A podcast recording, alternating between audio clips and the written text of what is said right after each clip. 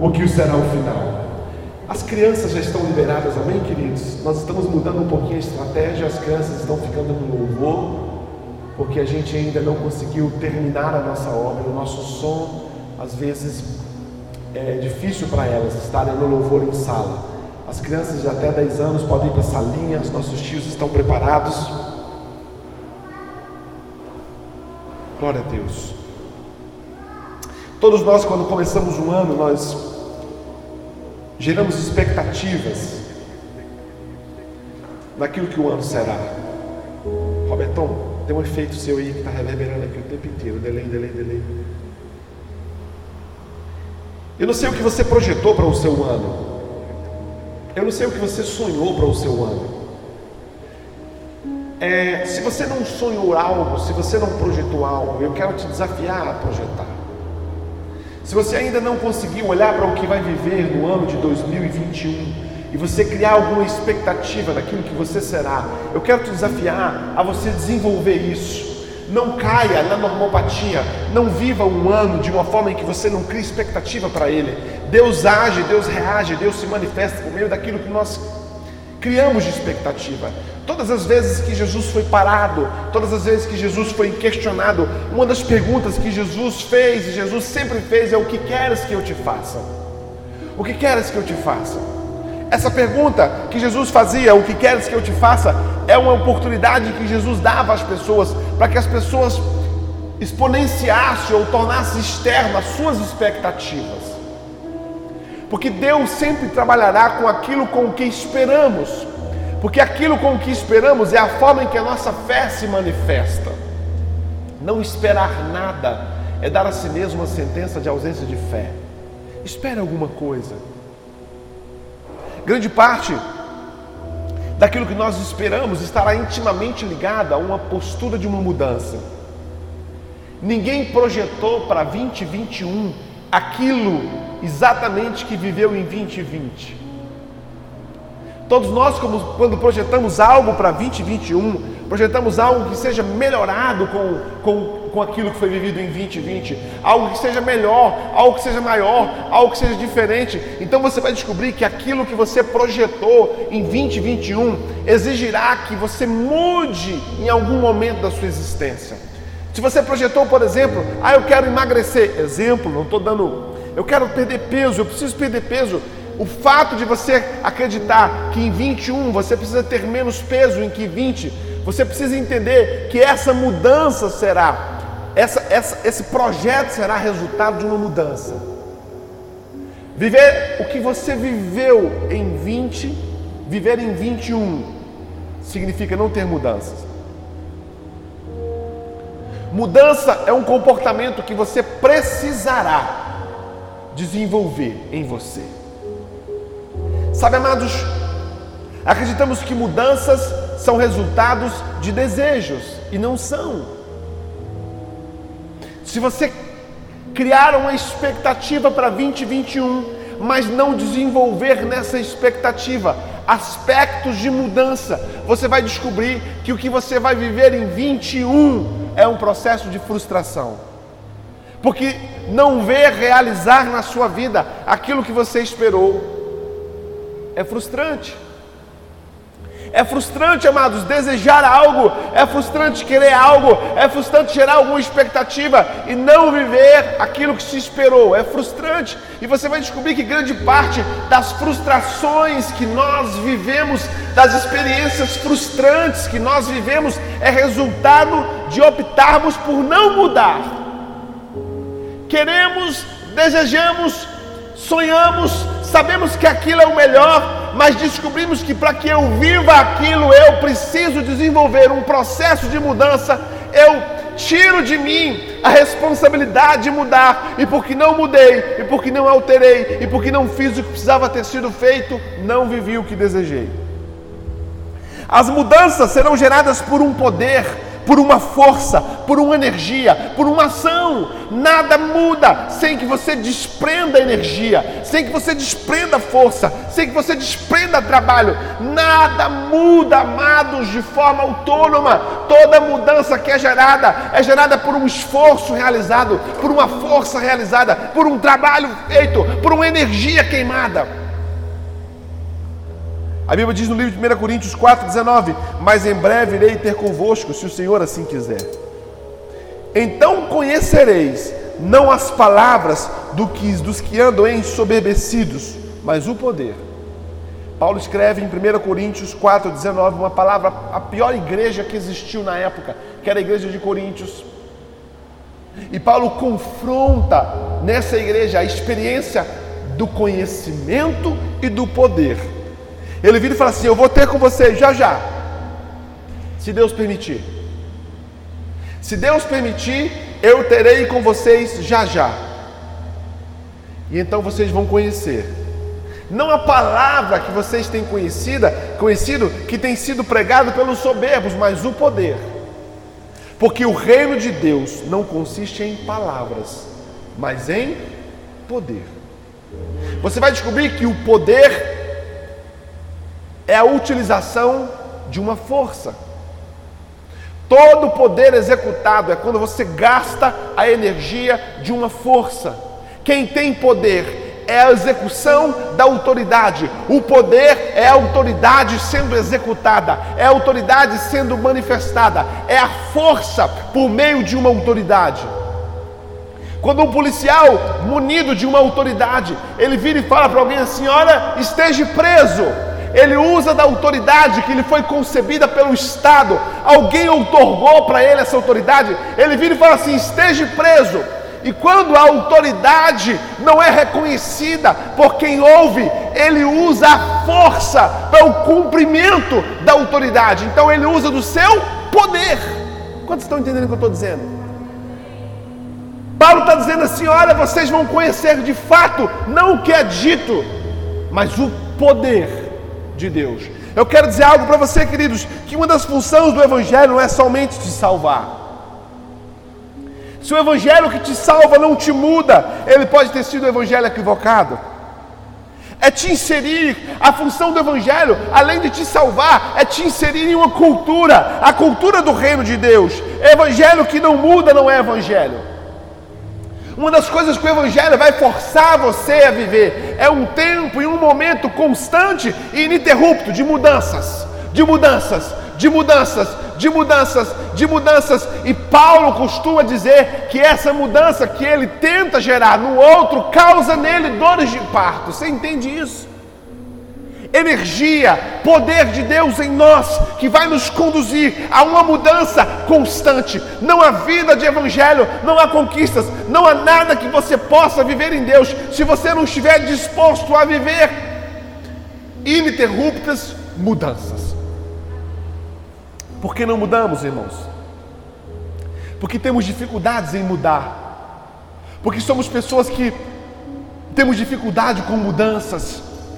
Mudanças tiram de nós o conforto. Mudanças tiram de nós o conforto, irmãos.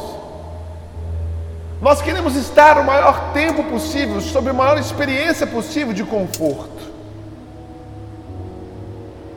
Mudanças tiram de nós o conforto. Quando o conforto é tirado de nós, nós vivemos a experiência do desconforto Quase que em sua maioria todo desconforto será gerado por um confronto a um padrão estabelecido. Vou dizer de novo: mudanças tiram de nós o conforto. Quando o conforto é tirado de nós, nós vivemos as experiências do desconforto. Quase que em grande maioria os desconfortos são gerados por um confronto a um padrão estabelecido. Sabe por que nós não vivemos mudanças, irmãos? Porque as mudanças tiram de nós o conforto. Quando nós somos tirados do conforto, nós somos jogados em uma ambiência do desconforto. E nós vamos descobrir que as ambiências dos desconfortos são geradas pelo confronto a um padrão estabelecido. Exemplo que eu vou dizer, vou dar um exemplo para você. Ah, eu preciso voltar no peso de novo. Eu preciso perder peso. Pô, pastor, tá pegando pé dos gordinhos? Não, de forma nenhuma. É porque é mais fácil a forma pedagógica de falar. Eu preciso gerar uma perca de peso. Ok. Qual que é a sua zona de conforto? A minha zona de conforto é que eu acordo 8 horas da manhã. Opa. Eu preciso confrontar você.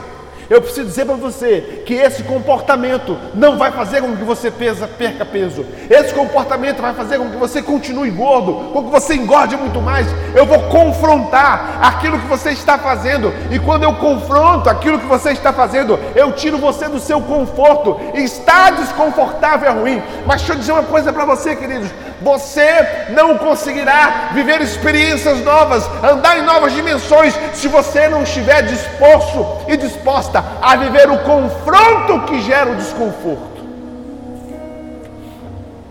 Eu tive algumas experiências essas semanas com algumas pessoas que foram confrontadas por mim. E elas não reagiram bem. Elas se afastaram. Elas abraçaram o conforto.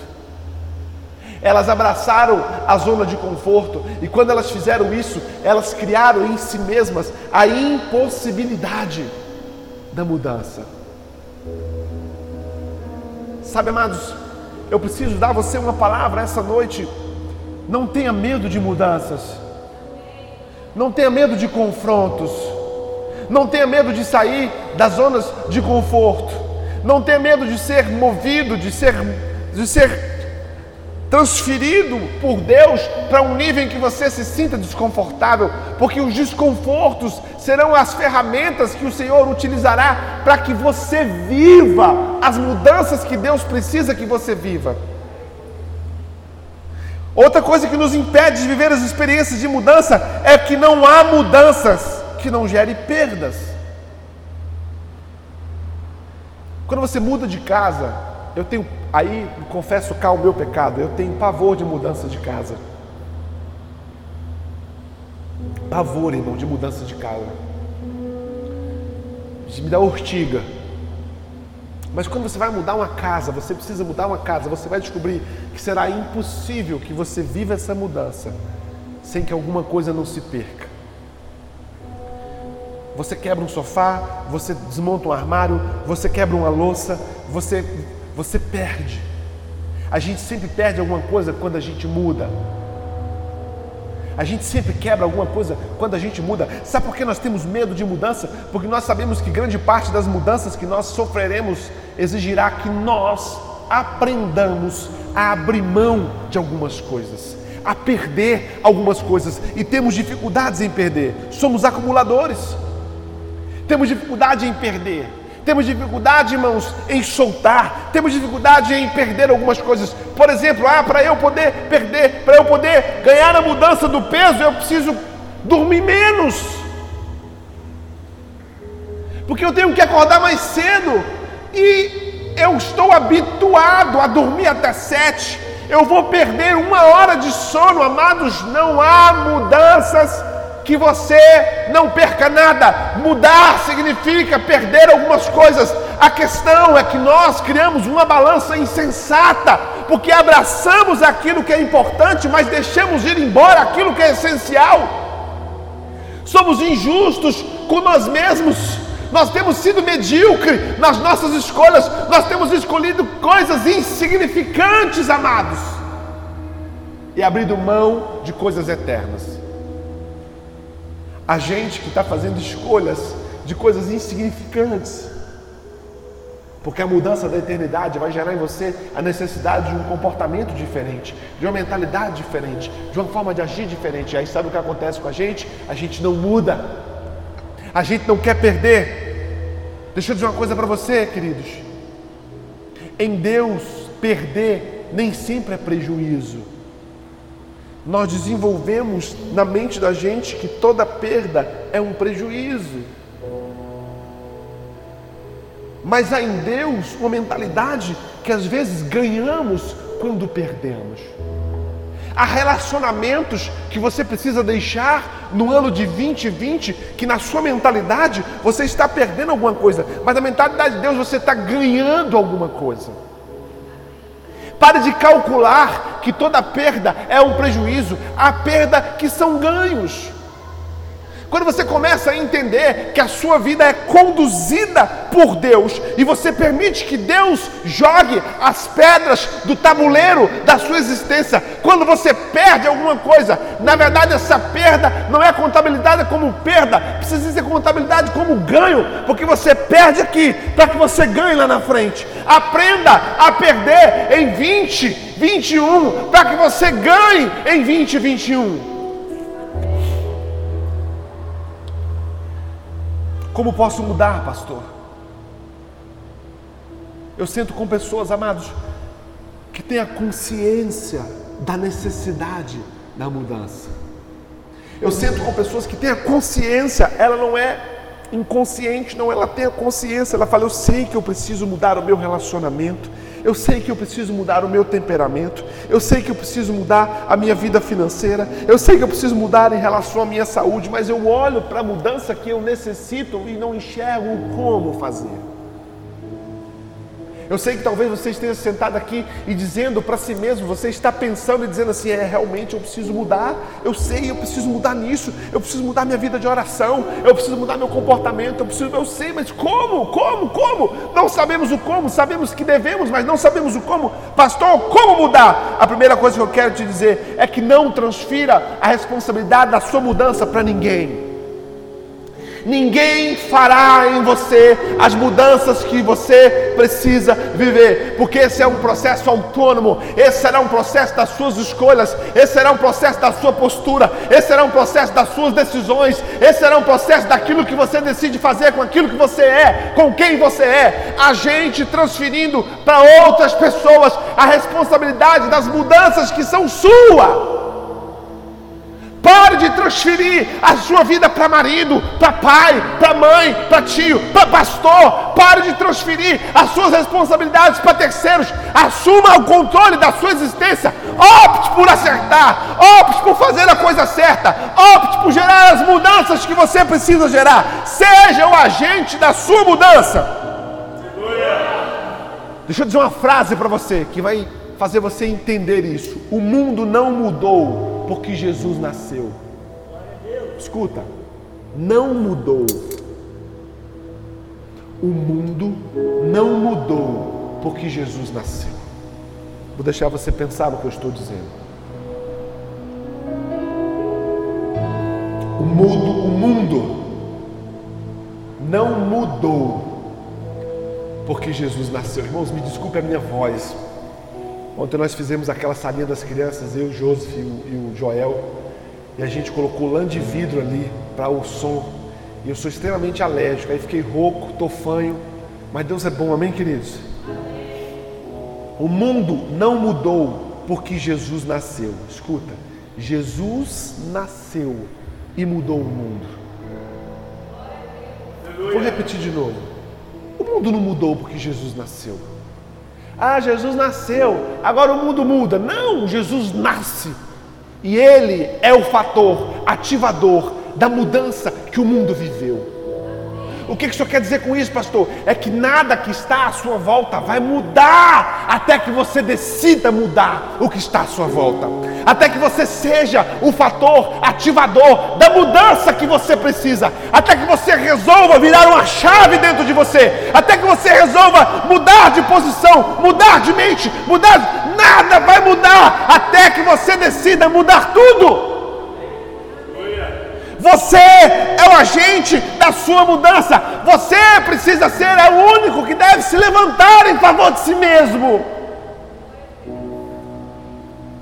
Resolva. Viva uma vida em 2021 extremamente resolvido, resolvida. Pare de ser vítima dos pensamentos, das sensações, dos sentimentos, das histórias do passado. Você escolheu ser uma vítima do sistema, você escolheu ser uma vítima da família, você escolheu ser uma vítima da história, você escolheu ser uma vítima da economia, você escolheu ser uma vítima do Covid, você escolheu, para com isso, sai do fator ativação vítima e entre no fator ativação mudança. Mudanças, mudanças. Como devo ser o agente da minha mudança? Primeiro, no pensar. Não permita que seus pensamentos sejam direcionados por aquilo que os outros falam ou pensam. A gente que vive um processo influenciador muito doentio. Ele entra num restaurante, qualquer semelhança é mera coincidência. Ele entra num restaurante para comer e ele vira e fala assim: Rapaz, hoje eu quero comer um. O pastor está falando de emagrecer, vai falar de comer agora. Hoje eu quero comer um, uma, uma, uma costelinha barbecue. Eu quero comer isso. Aí ele entra no restaurante. Aí ele vai com um amigo, o amigo fala: Rapaz, não come isso não, moço, come a sopa. Não, mas eu queria. Não, come a sopa, que a sopa é boa. De repente ele abre mão daquilo que ele quer. De repente ele abre mão daquilo que ele gosta. De repente abre mão daquilo que ele acha certo, porque alguém disse para ele alguma coisa. Amado, sabe qual é a pior posição? A posição mais difícil de uma igreja é a do pastor. Por que, pastor? Porque cada um de vocês tem uma igreja na cabeça de vocês. O pessoal do louvor vem e fala assim, pastor, precisa disso, precisa daquilo, precisa daquilo, precisa daquilo, precisa daquilo.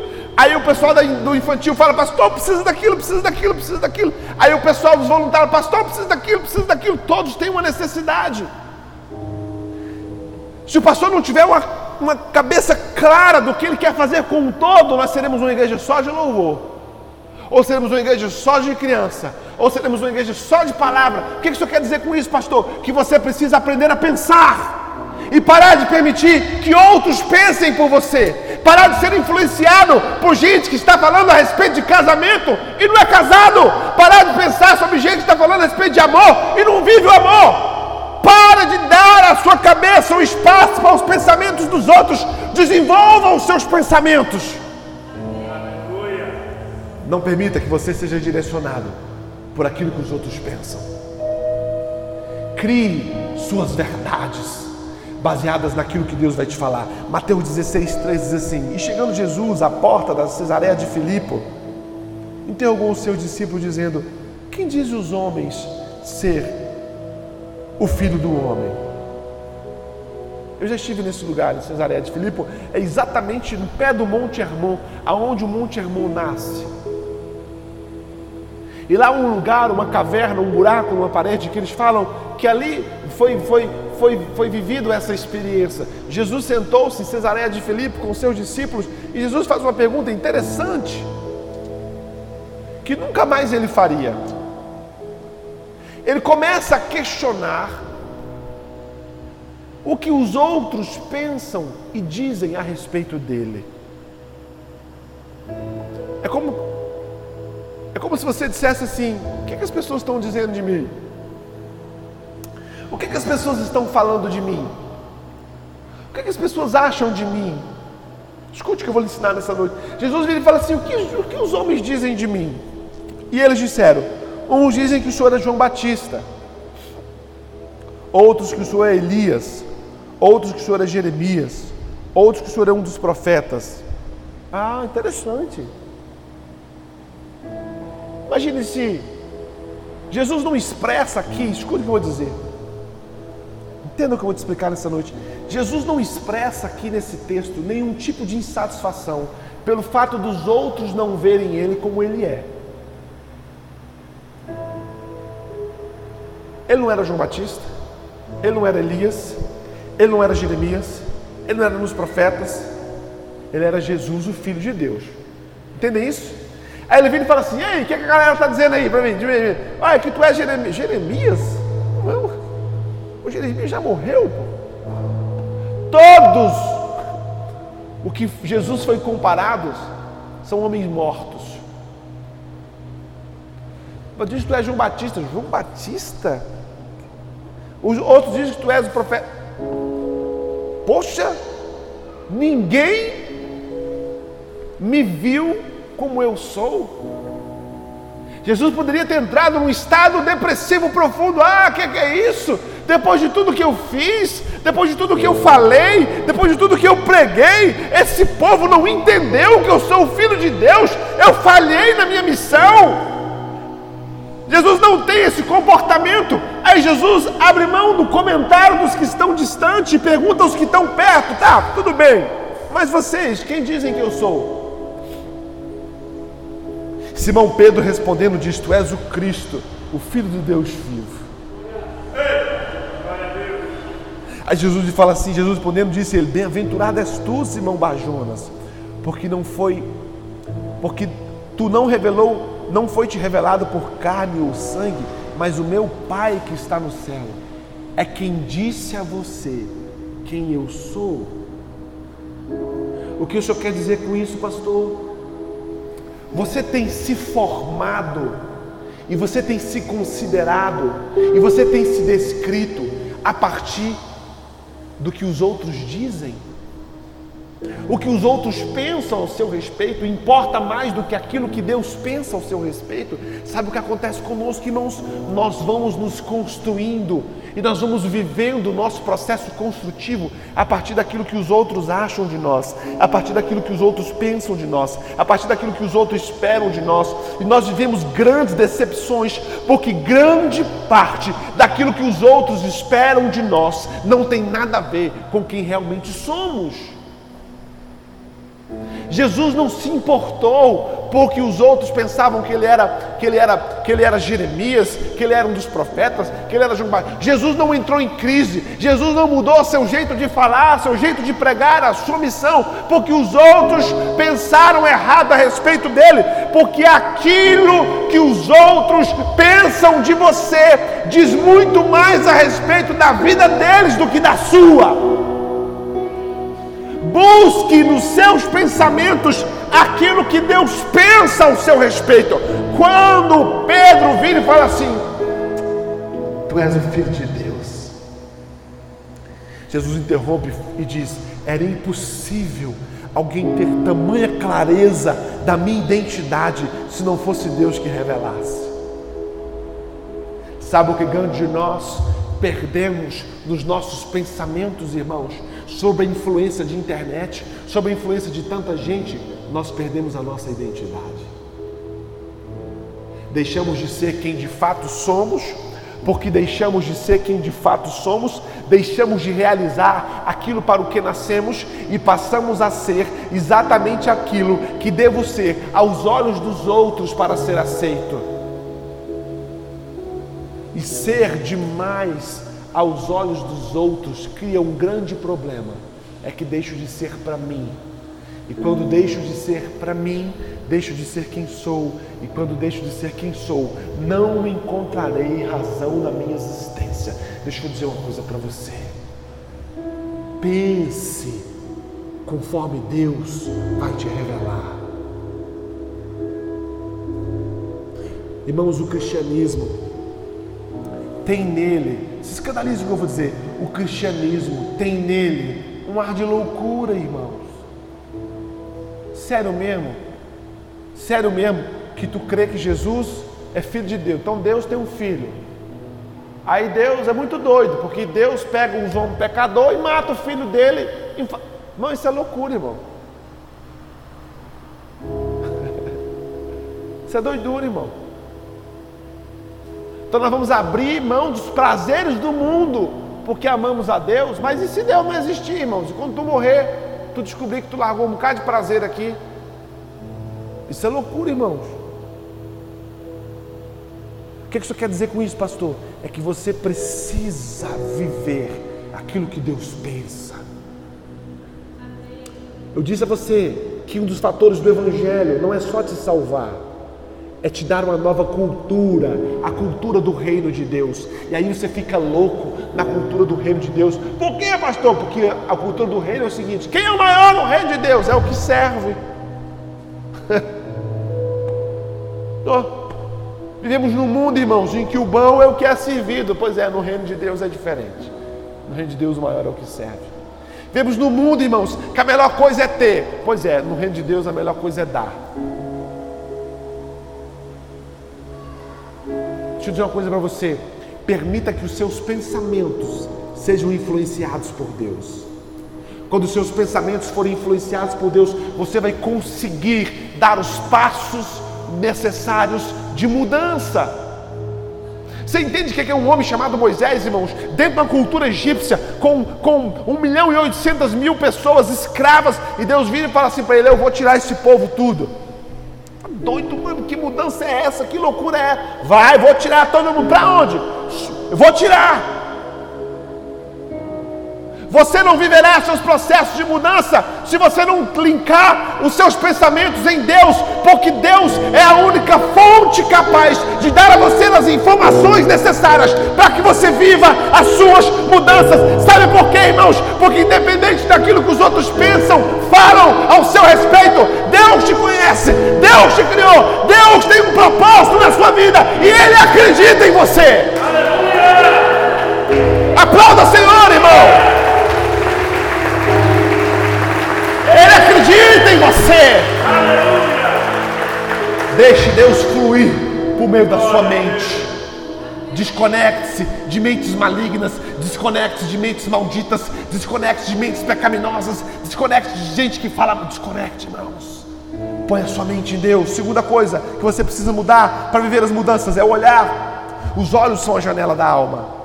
Em diversas circunstâncias e cenários, o olhar de cada um é o que determina a verdade do que se vê. Em diversas circunstâncias e cenários, o olhar de cada um é o que determina a verdade daquilo que se vê. Nós temos um olhar adoecido, irmãos. Nós temos um olhar doente. Mateus 6, 22, a candeia do corpo são os olhos. Quem sabe o que é candeia? De verdade, quem sabe o que é uma candeia? Candeia, meu irmão, eu podia ter trazido uma, ter achado uma para trazer. Candeia é uma ferramenta que gera luz. Na época de Jesus, por meio do líquido que saía da oliveira, que produz cinco líquidos, um dos líquidos que a azeitona produz é um líquido de combustão. Então eles criavam um sistema de combustão aonde era projetado luz nessa candeia. Eles botavam um fogo, lamparina. Quem sabe o que é lamparina? Candeia é uma espécie de lamparina. E as pessoas usavam isso para que a sua vida noturna pudesse existir, suas caminhadas, suas estradas, para que sua casa fosse iluminada. A Bíblia diz o seguinte: os olhos são a candeia da sua alma. O que, que quer dizer com isso? Que quando a Bíblia fala sobre olhos, a Bíblia não fala sobre um membro a Bíblia não fala sobre a anatomia do seu corpo. A Bíblia fala sobre aquilo que vai desenvolver a possibilidade do olhar. Os olhos é a forma com que você se vê, não é o, o instrumento que você usa para enxergar.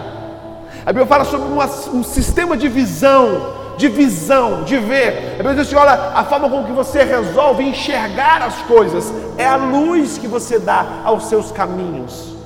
Olha o que o texto diz de forma que se os teus olhos forem bons, ah, pastor, então quer dizer que eu tenho dois graus de miopia no meu olho, ele é ruim. Não, não estou falando sobre um órgão do seu corpo, eu não estou falando sobre uma forma de você desenvolver o que você enxerga. Se os teus olhos forem bons, todo o teu corpo terá luz. Porém, se os teus olhos forem maus, o teu corpo será tenebroso. Se, portanto, a luz que há em ti são trevas, quão grandes são tais trevas. Eu podia pregar duas horas sobre esse versículo, porque ele fala sobre luz, ele fala sobre uma luz que é trevas, que tem jeito de luz, tem aparência de luz, mas é trevas. Pastor, como eu consigo entender então qual é a luz que é luz de verdade e qual é a luz que é luz de mentira? É observando seu corpo. A única forma de você entender se a luz que é em você são luz ou se a luz que é em você são trevas é como você tem vivido. Porque o texto diz assim: a candeia do corpo são os olhos, de sorte que se os teus olhos forem bons, todo o teu corpo terá luz. Se, porém, os teus olhos forem mais, o teu corpo será tenebroso. E se, portanto, a luz que há em ti são trevas, quão grandes são essas trevas? A Bíblia fala para que eu e que você possamos desenvolver uma forma de enxergar as coisas com a ótica da bondade. Nós usamos a lente da bondade ou a lente da maldade? Qual é a lente que você utiliza para enxergar as coisas? Eu vou dar um exemplo e tenho liberdade de fazer isso. Eu estou na internet o tempo inteiro, pedindo ajuda para a nossa obra. Somos uma igreja pequena, irmãos de 60, 70 pessoas. No máximo a gente tem 100 pessoas num culto. Desenvolvendo projetos gigantescos. Você pode olhar para eles e dizer, aí o pastor, só fala em dinheiro, ó. só fala em dinheiro, o cara entrou na igreja. Você pode olhar assim. Mas não se escandalize com o que eu vou dizer. O fato de você olhar assim não diz não revela quem eu sou, revela quem você é. Porque eu tenho irmãos que estão do meu lado que quando eu posto, eu preciso de uma pia. Pastor, eu estou ajudando com a pia. Ele olha a necessidade e ele desenvolve a forma de interpretar aquilo com bondade. Irmãos, eu posso ser um canalha nesse altar, pedindo dinheiro para gastar com subway, em vez de gastar com a tinta. Mas se você olha e você enxerga aquilo que a mensagem diz, e você desperta um olhar de bondade, você vai descobrir que eu vou me afogar no meu vômito de canalice, mas você viverá uma vida límpida, tranquila e leve, porque os seus olhos foram bons. Eu quero desafiar a você a desenvolver o olhar daquilo que é bom, abraçar aquilo que é bom, a enxergar aquilo que é bom. Eu tive uma irmã essa semana que falou assim: Pastor, estou angustiada, porque eu vou embora. Eu, tô, eu falei: Olha, não olha isso não.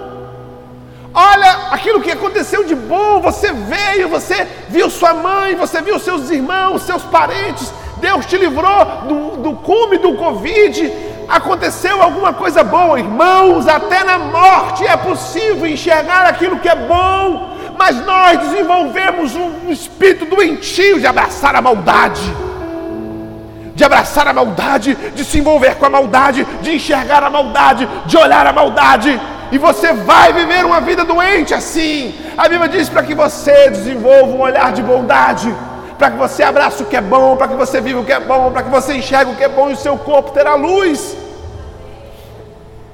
João 8, 3, 11 fala a respeito da experiência que as mulheres, que a mulher teve de ser apanhada em adultério. E a Bíblia diz que eles pegaram essa mulher e fizeram um círculo e jogaram no centro. E o texto diz o seguinte: era lei naquele momento de que se a mulher fosse pega em adultério, ela tinha que ser apedrejada. Era a regra.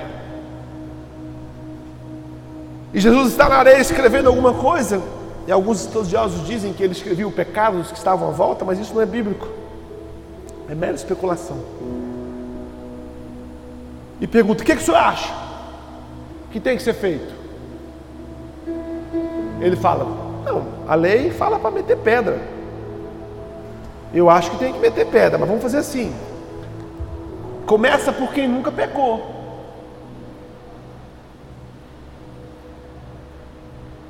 Escute o que eu vou lhe dizer. Repita assim comigo: há muita gente boa por aí.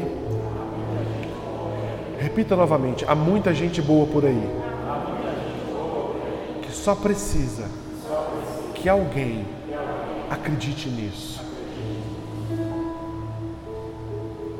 Todo mundo olha uma prostituta, uma pecadora. Jesus olha quem? Alguém que merecia uma nova oportunidade. Todos olharam com olhar de juízo, Todos olharam com olhar, mata, acaba com ela, mas todos cometendo um pecado igual, todos cometendo pecados piores, todos com a visão de justiça sobre o alto de misericórdia para si. Não vai funcionar. Jesus olhou para aquela mulher e enxergou nela aquilo que ninguém enxergou. O que? Ela só precisava de uma oportunidade de começar de novo. E a Bíblia diz que os homens foram soltando as pedras, começando pelos mais velhos, até que não houvesse mais ninguém. E o texto diz assim: olha como Jesus é cirúrgico. E direitando-se Jesus, e não vendo mais ninguém do que a mulher, disse-lhe: Mulher, aonde estão os teus acusadores? Irmãos, essa pergunta que Jesus faz ela vira uma chave dentro daquela mulher. Por que, que ela vira uma chave dentro daquela mulher? Porque Jesus faz ela perceber que aqueles que tinham uma acusação contra ela não tinham mais. Isso gera nela a consciência da justiça. Porque Jesus vira e fala assim: cadê os teus acusadores? Jesus não acusou ela em momento nenhum. Jesus não acusou ela em momento nenhum, irmãos. Porque Jesus não nos acusa. Jesus não nos acusa, Jesus nos convence do pecado e da justiça. Quando você vê alguém, escuta o que eu vou lhe dizer. Essa pregação vai estar na internet. Quando você vê alguém, um pastor, um líder, um, um, um, gerando acusação, isso não parte de Deus. Jesus não é o promotor, Jesus é o juiz. O promotor é o diabo e o advogado é Jesus. Jesus pergunta assim: quem estava te acusando? Cadê? Não tem, não foi embora. Aí ele vira e fala assim: Ninguém te condenou?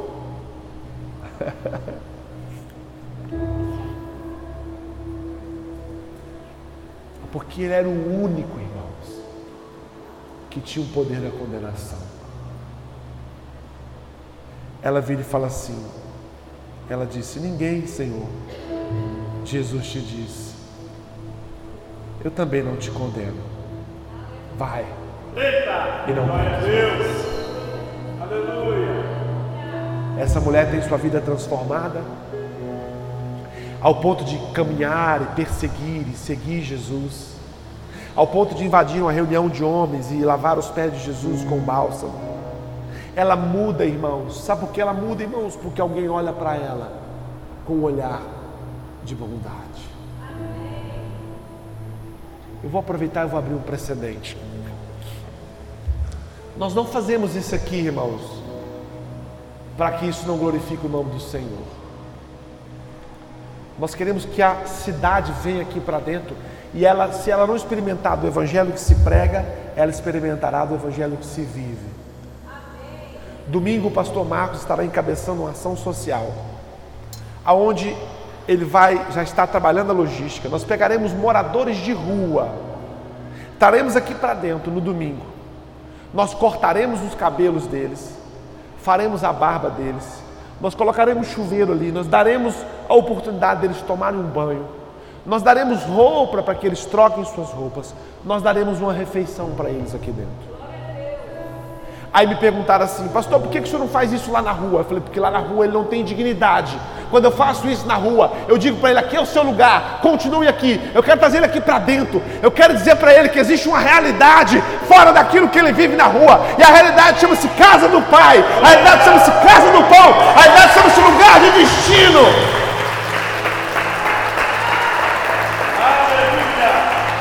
Nós queremos dizer para ele: se ninguém acredita em vocês, nós acreditaremos.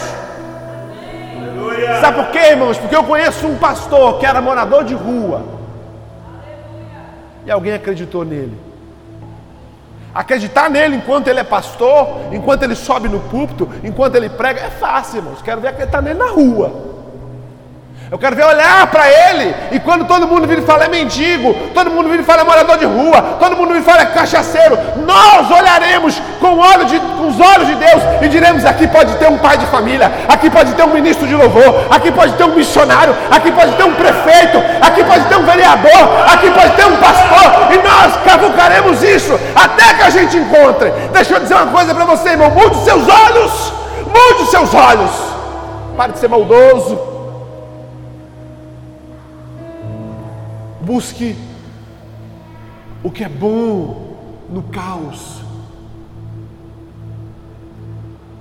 Em nome de Jesus, se apegue com o que é bom, irmãos. Pare de enaltecer o que é mal. Terceira coisa, mude o seu falar. Provérbios 20, 18, 20 e 21. Do fruto da tua boca, cada um fartará o ventre dos renovos dos seus lábios ficará satisfeito. A morte e a vida estão no poder da língua, e aquele que ama comerá do seu fruto. Sabe que você não muda? Porque sua boca não muda, porque seu jeito de falar não muda, porque suas palavras não mudam, porque você continua proferindo sentenças que são sentenças de morte e não sentenças de vida. Mude a sua boca. Pare de murmurar, pare de achar ruim, pare de reclamar, pare de, de, de repetir, de ecoar a sentença do mal que existe, a sentença do. Ó, oh, não presta, ó, oh, não serve, ó, oh, não vale nada, ó, oh, isso, ó, para com isso. Somos feituras da imagem e da semelhança de Deus. Você entende isso? Nós não viemos do macaco, irmãos. Deus deu a nós características que era da divindade dele.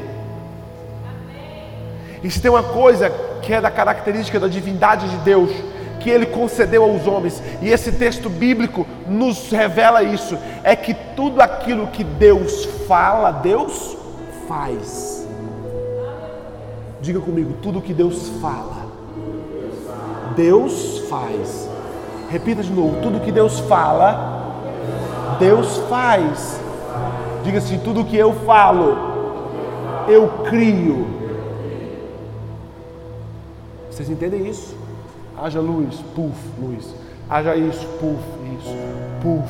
Deus fala, Deus faz. Deus fala, Deus cria. Deus vira e fala assim para mim: cuidado com essa boca sua. Porque eu concedi a você algo que é da minha característica, de dar poder às minhas palavras. As suas palavras têm poder. Como você está usando o poder da sua boca? Criando a vida ou a morte? Criando a alegria ou a tristeza? Criando a paz ou o caos? Grande parte das lágrimas que você está enxugando é fruto daquilo que você falou. Mude os seus vocabulários em 2021. Pastor, estou com a vontade de espraguejar. Não espragueje, engula essa vontade, chupa limão. Declare aquilo que você quer viver. E em breve você viverá o declarado. Glória a Deus. 1 Pedro 3,10 Porque quem ama a vida e ver os dias bons, refreie a língua do mal e os seus lábios não fale engano. Oh, irmão, se você pudesse tatuar isso no seu coração, 1 Pedro 3,10. Porque quem quer amar a vida e ver os dias bons, refreie a língua do mal e os seus lábios não fale engano. Tudo que você quer é exatamente isso que Pedro fala na parte A do seu versículo. Porque quem quer amar a vida e ver os dias bons, olha o que ele está dizendo. Você quer amar a vida, irmão? Quer amar a vida, quer, quer viver uma vida de amor, quer, quer viver os dias bons, quero. Refreia a sua língua e os seus lábios não falem o que é engano. Diga assim comigo, põe a mão no seu peito, diga assim, em nome de Jesus, eu quero em 2021 fazer da minha boca a maior fonte da vida boa da alegria, da paz que eu quero viver. Diga assim: Espírito Santo de Deus, me ajuda a frear e a conduzir minhas palavras sobre a minha vida, sobre a minha casa, sobre a minha igreja, sobre a minha família, no poder que há no nome de Jesus. Você tem alguém que é querido do seu lado? Alguém que você conhece, é querido? Tem? Olha para essa pessoa e diga assim: no nome de Jesus, se você vê eu falando que não devo, me lembra desse dia e diga e fala assim: a sua boca foi gerada para produzir vida e não morte. Aleluia. Glória a Deus. Glória a Deus. Para encerrar, falamos sobre nosso pensamento, os nossos olhares, o nosso falar e agora as nossas obras, o nosso fazer. Não fale, suas obras falarão por você. Lucas 7, 20 e 22. E quando aqueles homens chegaram junto dele, disseram: João Batista enviou-nos a perguntar-te: És tu aquele que havia de vir ou devemos esperar outro? O mesmo João Batista, que na hora do batismo afirma, confirma, reafirma que aquele era o Filho de Deus, viu o Espírito descer em forma de pomba. Há um momento na prisão de João que João entra em crise a respeito da identidade de Jesus. E ele chama os dos seus discípulos e fala assim: vai lá em Jesus, no pé do ouvido dele, e pergunta assim: se ele é mesmo o que a gente havia de esperar, ou, ou se tem outro. Coitado viveu a crise da dúvida. E na mesma hora, Jesus curou muitos de enfermidade e males, espírito maus, e deu vista a muitos cegos. E respondendo então Jesus disse-lhes: Ide e anunciai a João Batista o que tendes visto e ouvido, que os cegos veem, que os coxos andam, que os leprosos são purificados, que os surdos ouvem, que os mortos ressuscitam, e aos pobres anuncia-se o Evangelho. O que, que isso quer dizer com isso, Jesus? Jesus, em momento nenhum, no discurso da dúvida de João, ele se declara o Filho de Deus, ele se declara o Messias. Ele vira e fala assim: diga para ele o que eu tenho feito, porque o que eu tenho feito revela quem eu sou. O que, que o Senhor quer dizer com isso para mim, pastor? É que não adianta você falar, não adianta você pregar, não adianta você cantar, não adianta você parecer. O que vai dizer quem você é, é são as suas obras. As suas obras determinam quem você é. Você precisa parar de querer se justificar. Escute o que eu vou lhe dizer: é impossível se justificar no mundo tecnológico.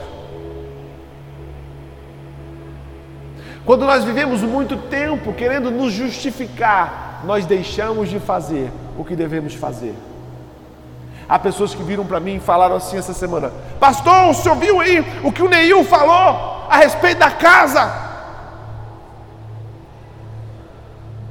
Não. Sabe por que eu não vi, irmãos? Porque eu estou gastando tempo com a igreja caminho porque eu estou gastando tempo com os irmãos desse lugar, porque eu estou gastando tempo com o que está sendo feito aqui. Se eu parar para observar o que os outros estão fazendo, eu tirarei o meu tempo de fazer o que eu preciso fazer e que eles passem a me conhecer por aquilo que estamos construindo, que as pessoas eles passam a te conhecer por aquilo que vocês estão construindo. Façam sem querer se justificar para ninguém, façam porque tenho a certeza de que nasceram para isso. Lucas 22, 31. Disse também o Senhor: Simão, Simão, eis que Satanás, eis que Satanás vos pediu para vos andar como trigo, mas eu roguei por ti, para que a tua fé não desfaleça, e tu, quando te converteres, confirma teus irmãos, ou cuida dos teus irmãos. E ele diz: Senhor, estou pronto para ir contigo até a prisão e a morte. Mas ele disse: Digo-te, Pedro que não cantará hoje o galo, antes que três vezes negues que me conhece. O que, que o senhor quer dizer com isso, Senhor? Pastor, que Jesus estava com Pedro e falou assim: Pedrão, é o seguinte, hoje tive que entrar no mundo espiritual e impedir Satanás de querer te peneirar. Deixa eu dizer uma coisa para você, Pedro. Quando você se converter, cuida dos seus irmãos. Aí Pedro entra para defender-se para justificar-se, para dizer quem era. Que isso, Senhor? Tá doido? Que isso? Eu estou pronto para morrer pelo Senhor. Tá nada. Você está discursando isso, você está dizendo isso, você está falando isso, mas você vai fazer outra coisa. Você vai me negar três vezes antes que o galo cante. Que, que o senhor quer dizer com isso, pastor? É que o mundo não precisa ouvir o seu discurso, o mundo precisa ver as suas ações. Pedro falou que ia arrebentar, Pedro falou que ia, que ia morrer por Jesus, mas sabe o que, que Pedro fez, irmãos? Pedro negou.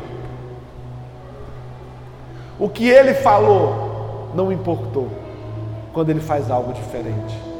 Eu quero perguntar uma coisa para você que eu perguntei para uma pessoa hoje, eu, essa semana, eu acho que ela se sentiu ofendida com a minha pergunta. Tem um filme chamado. Ah, não vou lembrar o nome do filme, talvez eu lembre até o final da minha história. Homens de Honra. E nesse Homens de Honra, eu vou dar um spoiler aqui, mas é coisa pouca. É uma história de homens que serviam a Jesus e tinha um, um homem nesse lugar, que ele era um imigrante, ele era um mexicano nos Estados Unidos. E esse menino consegue uma oportunidade de um emprego digno dentro de uma fábrica, dentro de uma indústria. Escuta que eu vou contar essa história. Algo que ele vinha buscando como uma pessoa ilegal num país, ele conseguiu um emprego numa atmosfera da legalidade. E o dono daquela empresa chama ele no gabinete dele e fala assim: Ó, oh, tenho visto que você tem trabalhado muito bem, que você tem tem desenvolvido o seu trabalho, eu estou precisando de um supervisor para a área que você trabalha. Eu gostaria que você fosse o meu supervisor. E ele se emociona e fala: Nossa, obrigado, que isso, que me sinto honrado. Mas é o seguinte: todos os dias os números podem ser diferentes. Todos os dias no seu setor vai vir um caminhão e vai descarregar 15 caixas. E quando você receber essas 15 caixas, você precisa anotar que você recebeu 14, que você não recebeu 15. Eu sou o dono da empresa, eu estou pedindo para você fazer isso. Vai para casa e volta e me diz se você consegue fazer isso. Eu e você talvez teríamos todos os argumentos para dizer: ah, ele é o dono da empresa, ele que está mandando, o problema é dele. Eu estou obedecendo ordens. E no outro dia ele chega na sala do chefe, e o chefe fala: e aí, você pensou, você pode fazer o que eu te pedi? Ele diz assim: Não posso fazer o que o Senhor me pediu. Porque se eu faço o que o Senhor me pediu, eu estou contribuindo com uma mentira.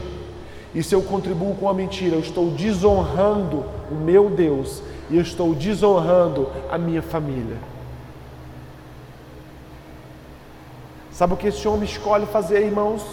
Ele escolhe fazer aquilo que honraria a Deus. Sabe o que os seus atos precisam medir antes que você os tenha, é que você pergunte assim: o que eu estou fazendo honra ou desonra a Deus? O que eu estou fazendo protege e enaltece o santo nome do Senhor, ou o que eu estou fazendo profana o santo nome do Senhor. Mas nós agimos, nós reagimos e nós nos comportamos como se nós não tivéssemos que honrar o nome de Deus, como se nós fôssemos o centro da nossa existência, como se nós não fôssemos responsáveis pela honra do nome de Deus. Tem muita gente fazendo coisas, irmãos, e agindo de forma que ele pode honrar amigo, honrar, honrar chefe, honrar todo mundo, mas ele desonra a Deus. Que você aprenda nessa casa que o seu comportamento precisa honrar a Deus. Aleluia. Sua palavra precisa honrar a Deus. Você precisa aprender a não deixar a sua palavra cair. Faça aquilo que honra a Deus se aquilo que você vai fazer, você disse que faria, dará a você um prejuízo, tome o prejuízo, mas honre a palavra de Deus. Honre o caráter de Deus, honre o comportamento de Deus. Pare de querer fazer aquilo que você precisa mostrar para os outros e passe a fazer aquilo que em todo tempo você está mostrando para Deus. Um comportamento diferente vai gerar em você um ano de mudança. Fique em pé em nome de Jesus, que eu quero orar por você. Eu quero pedir a todos aqueles que sabem que precisam e querem viver uma mudança em 2021, venha para frente que nós vamos orar com você. Seja ela no âmbito emocional, seja ela no âmbito espiritual, seja ela no, no âmbito físico. Você sabe que existem coisas que você tem que fazer em 2021, mas você não está achando ferramentas para isso. Você não está achando lugar para se apoiar para fazer isso. Eu quero orar por você. Eu quero declarar que Deus dará na sua mente estratégias poderosas para que você viva as mudanças que você precisa viver. Eu quero declarar que Deus gerará no seu espírito um comportamento, uma mentalidade para que você exerça as mudanças que você quer fazer. Se você quer transformar a sua vida no ano de 2021 para a vida que agrada a Deus. Venha para frente que eu quero orar por você. Se você quer transformar as suas finanças por meio da mudança, venha para frente que eu quero orar com você. Eu quero declarar essa palavra na sua vida.